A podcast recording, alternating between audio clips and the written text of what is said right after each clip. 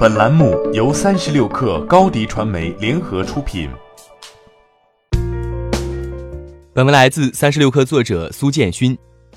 毫无征兆的，美国太平洋时间十一月十三号早上八点，也就是北京时间十一月十四号凌晨零点左右，微软现任 CEO 萨提亚·纳德拉在公司内部邮件中宣布，微软全球执行副总裁沈向阳将于二零二零年早些时候正式离职。萨提亚肯定了沈向阳的付出，并表示微软首席技术官将接替沈向阳的职务，而沈向阳也会在接下来担任萨提亚与比尔盖茨的顾问。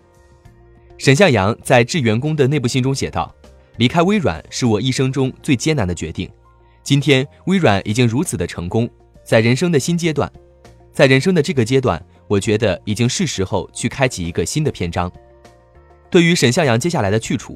微软官方与沈本人都没有透露，但在谈及自己的人生新篇章时，沈向阳透露了一些蛛丝马迹，去探寻超越微软、超越商业的新挑战，去思考为产业、为下一代计算机科学领域的研究员和工程师们还能多做些什么。沈向阳的离职对于微软以及整个美国科技公司华人圈有着重要意义。沈向阳是目前微软公司内级别最高的华人员工。也是美国科技公司职位最高的华人员工。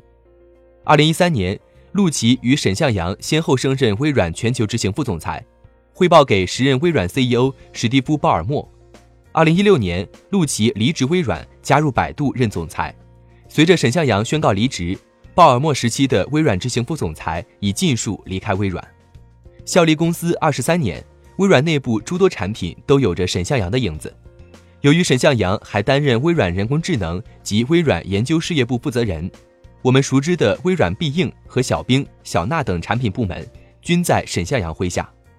在国内，沈向阳几乎化身微软人工智能业务的代言人，这也解释了他为何被微软称为“中国先生”。微软小冰在国内目前已更新至七代，每一场发布会，沈向阳都会前来站台。今年八月，在上海举办的世界人工智能大会上。沈向阳还宣布，微软亚洲研究院推出麻将 AI。就在一个月前，位于乌镇的世界互联网大会上，沈向阳依然在为微软的 AI 业务摇旗呐喊。他表示，微软在人工智能涉及到的伦理道德方面做出不少尝试。微软人工智能有六大准则，即公平、可靠和安全、隐私和保障、包容、透明以及责任。微软也成立了人工智能伦理道德委员会。由工程师、科研人员、法律专家等组成，负责对微软内部与人工智能伦理道德相关的事宜进行探讨和评估。如沈向阳在内部信所言，其在微软的事业虽然告一段落，但在产业以及计算科学的尝试才刚刚开始。如今，他的同僚陆琪已经在国内留下一段传奇经历，而沈向阳的前路通往何处，相信很快就会有答案。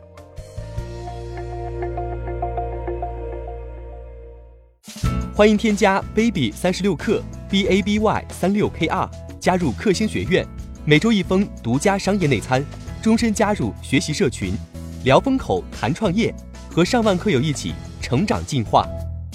高迪传媒，我们制造影响力。商务合作，请关注新浪微博高迪传媒。